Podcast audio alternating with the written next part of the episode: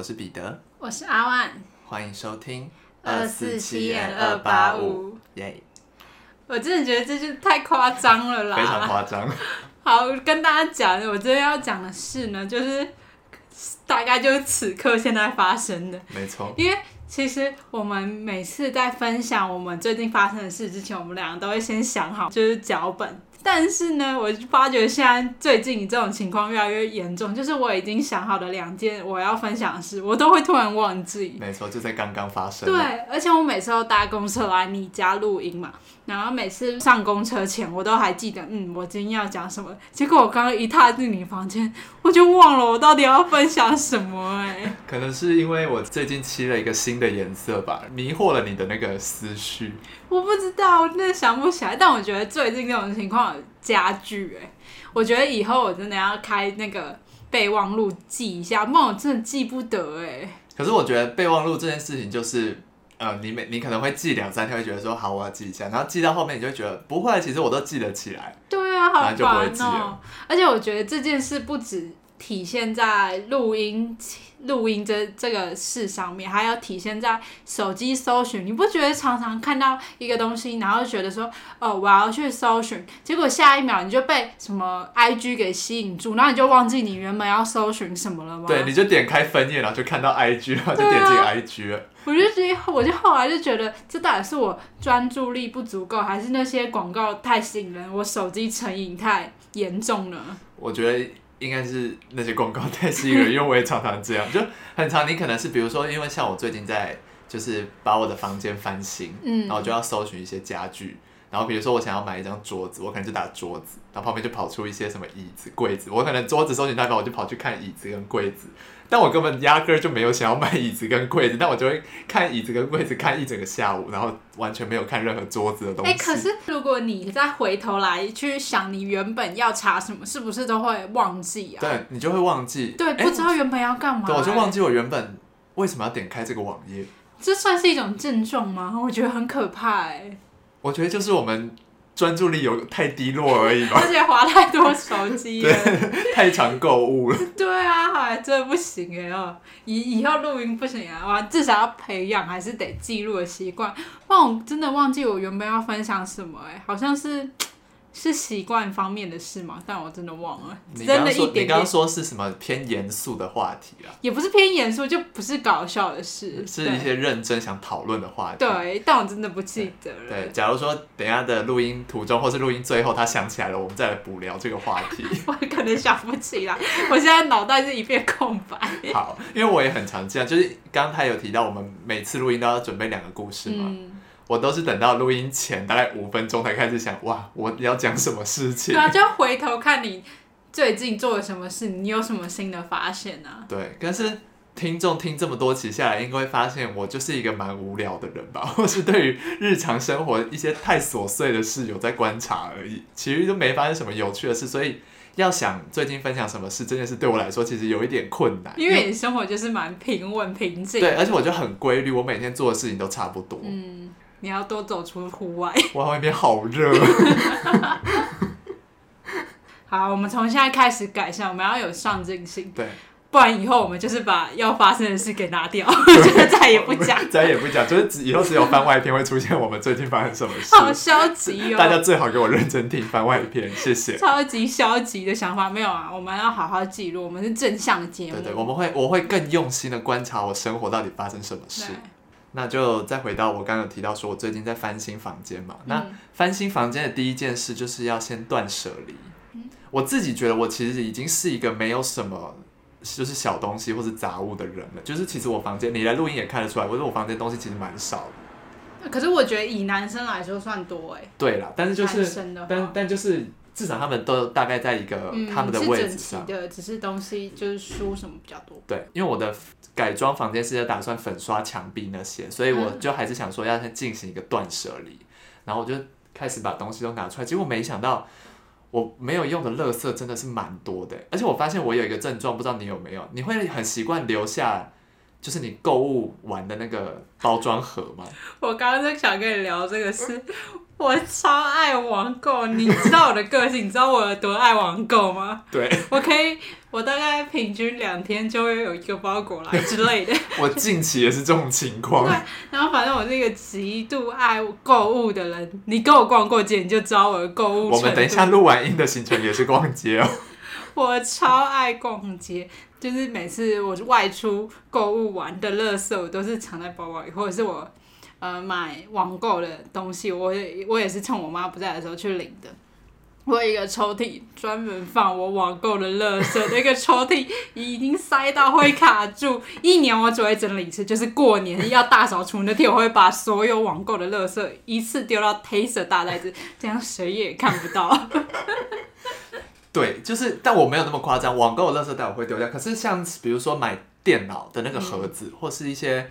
嗯，硬体设备的盒子，我就会不丢掉。可是其实我一整年也不会去动它，但不知道为什么我就是没有动力把它丢掉。可是我反而是因为袋子好收，而且袋子上面很明显就是我去网购的痕迹，所以袋子会留着。盒子的话，我会在我家人要丢回收的时候，然后顺便偷偷塞进去，这样。你的一切行为都是要偷偷来。对，真的太太多那个网购的垃圾。而且我也很喜欢收集纸袋。我有一个大，我，我有一个大箱子，里面全部都是纸袋，但是我一整年也没有用过任何一个纸袋。但纸袋对我来说是常用，就偶尔就想提个小袋子装水壶或是雨伞之类的，对吧？啊？因为女生都是小包包嘛，小包包的话，如果要带这种雨伞塞不进去包包，就会需要纸袋。哦，对啊，反正就是有一些东西，我就积了很久，嗯，然后又没有任何原因，我其实也没有喜欢他们或怎么样，但是就是不肯丢掉。我觉得是因为怎么讲？我觉得呃，分成一个一个东西你很难丢，可是当你发觉它们变成一大个东西积在那边的时候，你就觉得这一大坨我都不要了。你因为如果是一个一个，你会觉得它们很小，你舍不得；一大个像垃圾一样的东西，你就觉得不得不丢了。哦，好像好像有这个道理。我觉得我觉得有点这种感觉，就像我一个一个网购的塑胶袋，我都会觉得啊，先塞着，先塞着，等到一年后打开那个抽屉，它就变成一个大型垃圾，那就不得不丢了。但我最近开始有想要把这些盒子丢掉，但是我始终找不到一个动力把它丢掉。经过你这样一番的言论之后，我决定要重新审视他们的样子。因为我觉得我以前也是属于东西都不丢，然后后来那个转机是搬家，我就觉得。呃，不要的东西我就都丢了。Oh. 对，其实除了网购的袋子不能被发现，其他东西我都是如果不要就丢。哦、oh. 嗯，像我这次整理也发现了很多，你知道，就是会有那种什么有关童年记忆的一些小东西。嗯，然后我就翻到了一个东西，是我小时候有一阵有一年的应该是日历，那个日历中间有很漂亮的风景画，就是各个国家的景点的画。Uh. 然后那时候我爸跟我说：“哎，这个蛮好看的啊，不然你就剪下来，然后留着。”我就把它剪下来留着，一留就是留了五六年，我从来也没拿出来翻过。那个纸都已经粘在一起，打不开了。然后，但是其实在这次整理之前，我也整理过很多次房间。我每次看到那个东西都觉得，嗯，就留着。嗯。但留着的意义是什么，我也不知道。就是可能想着我有一天可以去走遍上面那些地方吧，但也没有。所以在今年我就狠下心把它丢掉了。我本来以为会。有点舍不得或什么之类，嗯、但完全没有，所以事实证明我对那个东西根本就没有感情。对，你已经没有，你你就是可以丢掉的意思。这个就是你心里的声音告诉你可以丢掉。对对对，但是就是之前感觉我之前其实就可以丢掉，嗯、但是我觉得要有一个决心。对这种东西，所以我这次丢了很多跟童年有关的东西。嗯、我还有一个罐子里面放满了护身符，然后还有一些什么红线，什么不是求姻缘的红线，嗯、就是一些。就是一些红线、护身符、什么艾草之类各种驱邪避邪的东西。啊、因为我以前出去玩，或是去什么校外，去庙里求，我阿嬷就会给我一小包，哦、然后每次回来我就收集着、收集着、收集着。但是这样感觉磁场会很混乱吧？我不知道，就是感觉那一罐的民俗的东西，那一罐的磁场特别混乱，没有很深入了解。对，所以我这次也是把它们处理掉了。我觉得我自己长大了。呃，大概是在我高三那年搬家，然后我从小就很喜欢画笔记本，笔记本多的程度是可以从地板排到天花板那样高的程度。然后每一本笔记本我都有使用过，就都是我小时候画一些公主的痕迹，每一本都密密麻麻这样。嗯、那时候搬家，因为这些杂物实在太多了，然后我就狠下心把所有小时候从小到大画画的笔记本都丢了，连小学同学写的那种通讯录我也丢了。哦，我这次也丢了。对，都丢了。有些打开真不知道这是哪位同学，不需要 留。我打开翻的每一页，我都不记得这些人是谁。真的，而且每个人梦想都写一样的，好，所以算了。算了。我就想到很下心要丢了，反正跟这些国国小同学可能没联络，留个毕业纪念册就好。对对对。所以就很下心，全部一次丢。结果我丢的时候，我妈比我还更舍不得，因为她觉得说。那是一些成长的痕迹。对的，他说你那么爱画画的那个本子你都丢了，我说对啊，要干嘛？没血没泪。然后那时候搬搬家还有一个意外，是我从小就上很多粘土课，包括去百货公司，几乎一个月都会做好几个粘土的那种，就是卡通造型嘛。然后还有小小时候幼稚园老师都会带着我们做劳作，然后其实因为有老师做，所以做的都还算像样。嗯哼。然后那时候搬家就装在一个纸箱里，就想说要带到新家去当做一个纪念。嗯、我妈还说要当我的嫁妆，谁要这种嫁妆？谁要一箱乐色？男生看到不娶了吧？谁要一箱乐色？我真不懂。然后反正我妈就抢着要带到新家，结果好像被当成乐色意外丢掉。然后我妈比我还心疼，我说，但我真的不知道留着那个要干嘛。我结婚真的没有想、那个。但后来那箱东西我是真的觉得蛮可惜，因为呢。都有花钱做，或者是其实这也是我自己手工做出来的。就是可能至少拍照留个念，对啊，会比较好了。所以推荐各位听众，如果你最近觉得心情很烦躁，或是提不起劲的话，可以对自己做个断舍离，我觉得蛮有用的。嗯。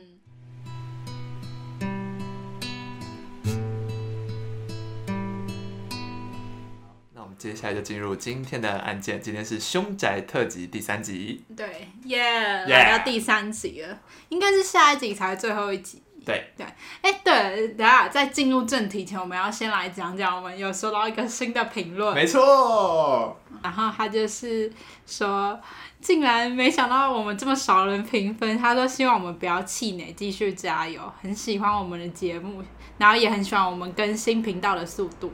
耶、yeah，谢谢。谢谢，我们不会气馁的吧？不会啊，我们不会，我们都我，我们都是正向乐观派的人。对对对对对。而且我觉得比较感人是，他还要在后面祝我们平安健康、快快乐乐。我们也祝你平安健康、快快乐乐。对啊，现在大家真的是都要平安健康。没错。嗯。啊，哈好感动哦！很久没有人评分。其实之前有一些评分都是我自己的朋友。啊、而且我觉得很感谢，就是呃，每次只要有评论的人都留蛮大一串的，会让我觉得很贴心哎。嗯，就是其实我们素昧平生。对啊，就觉得很就觉得很用心，就还为我们特地打这么一串。对，特地打了还打一大串。对啊，而且他还有说他的上面有写他是有社交恐惧症，然后这是他人生第一则留这种留言。感动，感动。我也想去哭五分钟。因为我也真的完全不会在这种就是 podcast 或是 YouTube 上留言，我都不会。我留言只留认识的朋友的频道而已。呃，留连认识朋友我都不太敢留的那种，所以我就觉得真的很感谢他，竟然为了我们献出他第一则留言。我们很珍惜你的第一次。对啊，谢谢你，我们感动，我们都有看到，谢谢。谢谢。那接着要进入今天正题。好的。今天要分享的第一集也是台湾的凶宅嘛，那今天来到第三集，想要更贴近大家一点，所以我也是一样讲台湾的凶宅。好，那这间凶宅呢，可能还比西宁国宅更加有名，哦，因为它发生了更多离奇的事件，而且也发生在蛮早期的，很多人都可能有听过它的传闻，所以它就是台北的景星大楼。我没有听过哎，呃，有人说它是台北第一凶宅啊。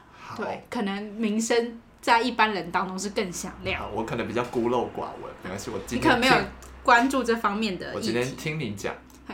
那先来讲讲就是景星大楼的地理位置。那景星大楼是在台北的新生北路上面，它离捷运中山站很近，它在中山区。哦。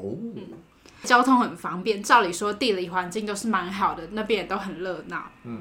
但是呢，它其实就是有很多意外传出来，导致这间大楼其实有蛮多诡异的传闻。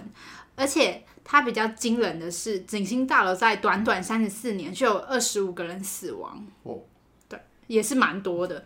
而且对，而且有发生一些比较诡异的案件，所以我们就来讲讲这些案件。那先来讲讲景星大楼的前身，并不是一个社区大楼，它是一间十四层楼高的饭店，叫做时代大饭店。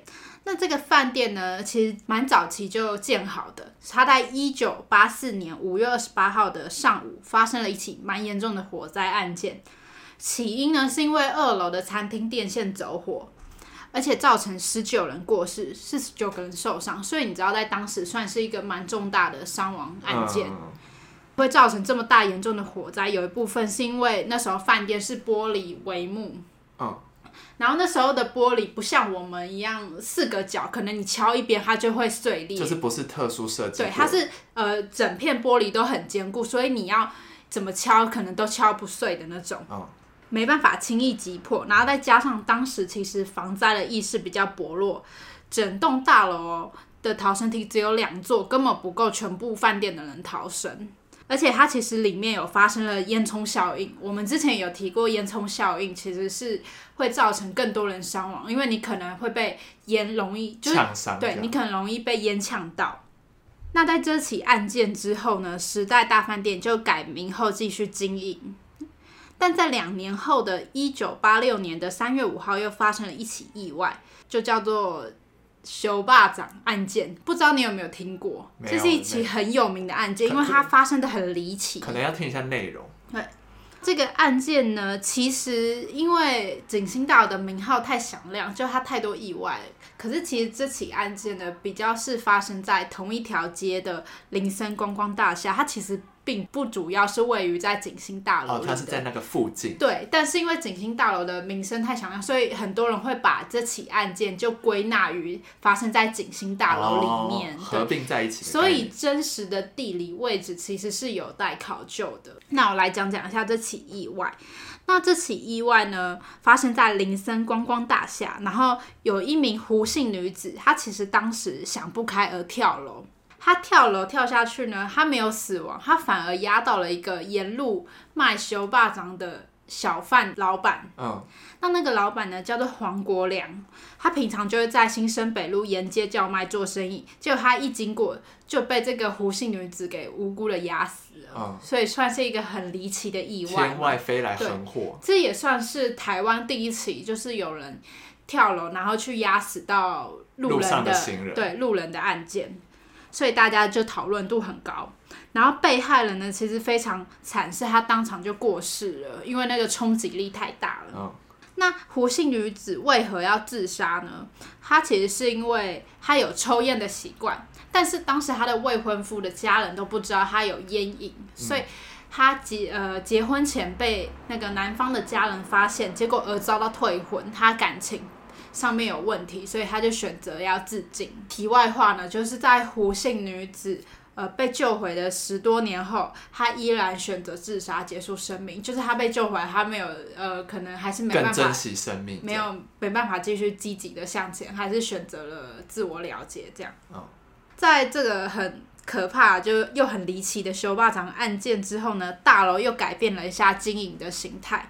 在一九九六年呢，他就成立了管委会，而且重新命名叫景星大楼，逐渐就变成一个住宅社区。那其实景星大楼跟西宁国宅都有一个共同点，他们的前身都不是住宅区，都是后来改变就是居住形态而改建的。但是呢，改变成住宅社区之后，其实景星大楼依旧不平静，意外又悄悄降临在景星大楼里面。在一九九六年，就是成立管委会那年，景星大楼呢，因为管理不易，然后再加上跟西宁国宅一样，人口进出复杂，都没有人好好的管理，管制不易呢，就会导致六楼的住户跟外地人结怨。Oh.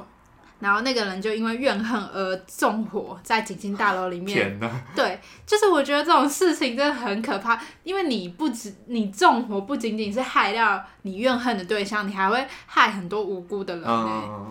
最终就是导致了两人过世，六十一个人受伤，也是一个很惨重的案件，波及到很多人。对，就很多人被波及。那据说呢，有一位死者是受不了浓烟而从高楼跳下。哦，对，那其实跳下的时候，他坠落的时候撞到了冷气机，然后撞到，因为冲击力也是很大，所以导致他失手分离，哦，也不幸过世。然后之后的二零一零年又发生了一起命案，一对情侣就在套房里面死亡，然后据说是因为导感情问题导致的，是男方先朝女友开枪，然后开枪之后他再举枪自尽的，哦，所以两个人都双双身亡。到目前为止，其实发觉，呃，除了自杀以外，情杀以外，其实景星大楼还有蛮多的意外的。嗯，对。那一开头就有说，其实景星大楼一直以来都怪事不断嘛，因为你想，如果短短三十四年就有二十五个人死亡的话，其实我觉得蛮有点不吉利了。对对，就真的蛮真的蛮不平静的，所以就有人会讨论说，他是不是有一些灵异的传闻？嗯。而且一直到了二零二零年哦，就是去年都还有人特地前往景星大楼去自杀，对，就就跟西宁国宅是一样，自杀圣地的感觉，对，对，有一点这种感觉。那关于景星大楼的灵异传闻也不少，有一个外送员就有曾经分享过自己的经历，他说他去送餐，然后在上楼的时候就感觉到电梯严重的在摇晃，嗯，而且电梯也是快速坠落。接着电梯就先停在六楼，接着又往地下一楼直直的下去，你知道那种感觉很像电影情节，感觉很恐怖哎、欸。我 我在里面，我真的会吓到尿出来。然后打开电梯门之后，映入眼帘是一面被堵死的白墙，就你出不去的感觉。哦，吓得他就整个腿软崩溃，然后最后电梯在又回到了一楼。整件事情才结束。那关于景星大楼最诡异的，还是大家传说中的百人牌位。这个据说就是在景星大楼的六楼有供奉许多牌位。那大楼的住户就表示，他们是摆设之前火灾罹难者的呃牌位，然后将他们供奉在此，哦，表示就是不忘记他们，把他们永远记在心里，有一种保平安的作用在。嗯可是，其实如果你要说你去这栋大楼找朋友，如如果不小心看到这个牌位，是会有点吓到。我我真的会，我真的会离开，会会有点，会有点感觉有点不太安心这样。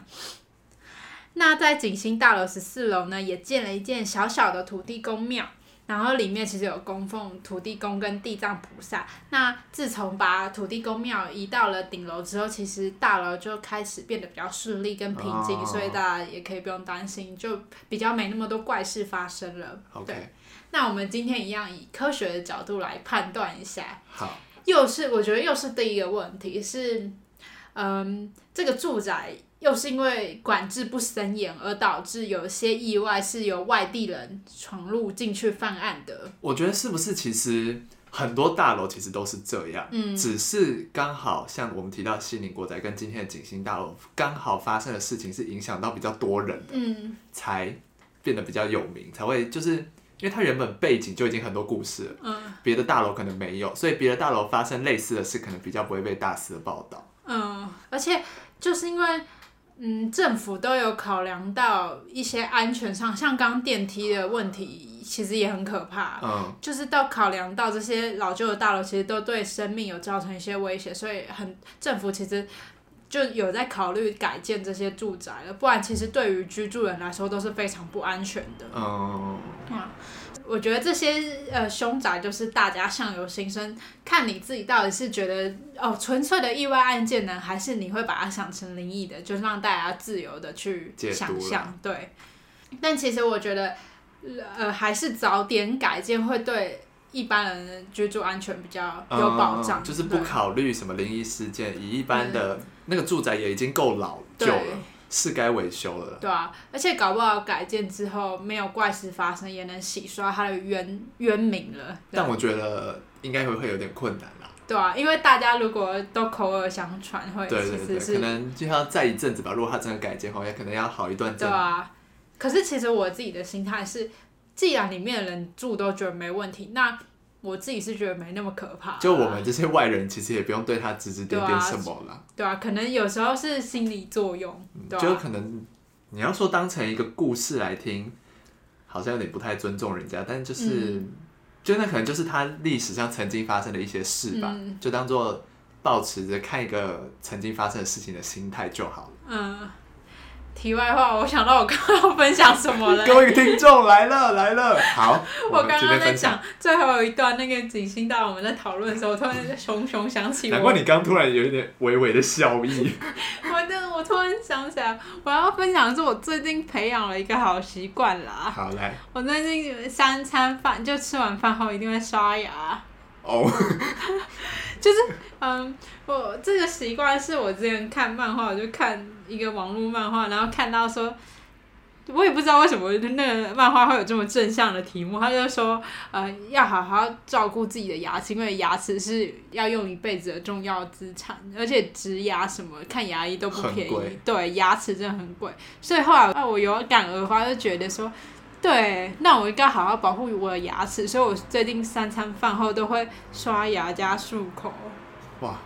对啊，牙齿保健真的很重要。对啊，因为就我从小到大都没有蛀牙，我然后，但我觉得我越长大越不爱惜自己的牙齿。我觉得好像或多或少都会有。对啊，就是刷牙好像没有那么勤，然后后来我就觉得不行，我要改改一下我的习惯。然后我最近开始三餐饭后都会刷牙，而且我觉得刷牙后就比较变得不会那么想吃东西了。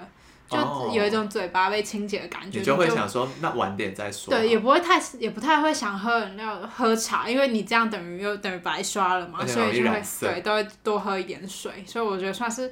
呃，冥冥之呃，也不是冥冥之中 用错词，就好像感觉培养出两个不错的，就是一个兴趣引出了其他连锁效应来更多好的习惯。也不是冥冥之中，这都 这都是我自己的安排，安排，没 有人帮我安排，对，没有任何人用错用错。冥冥之中的部分，可能就是让你看到那个漫画吧。对啊。啊，今天要分享这个，我终于想起来了。好，对，那我们今天的节目就到这边结束了。我是彼得，我是阿万，我们下次见，拜拜。拜拜。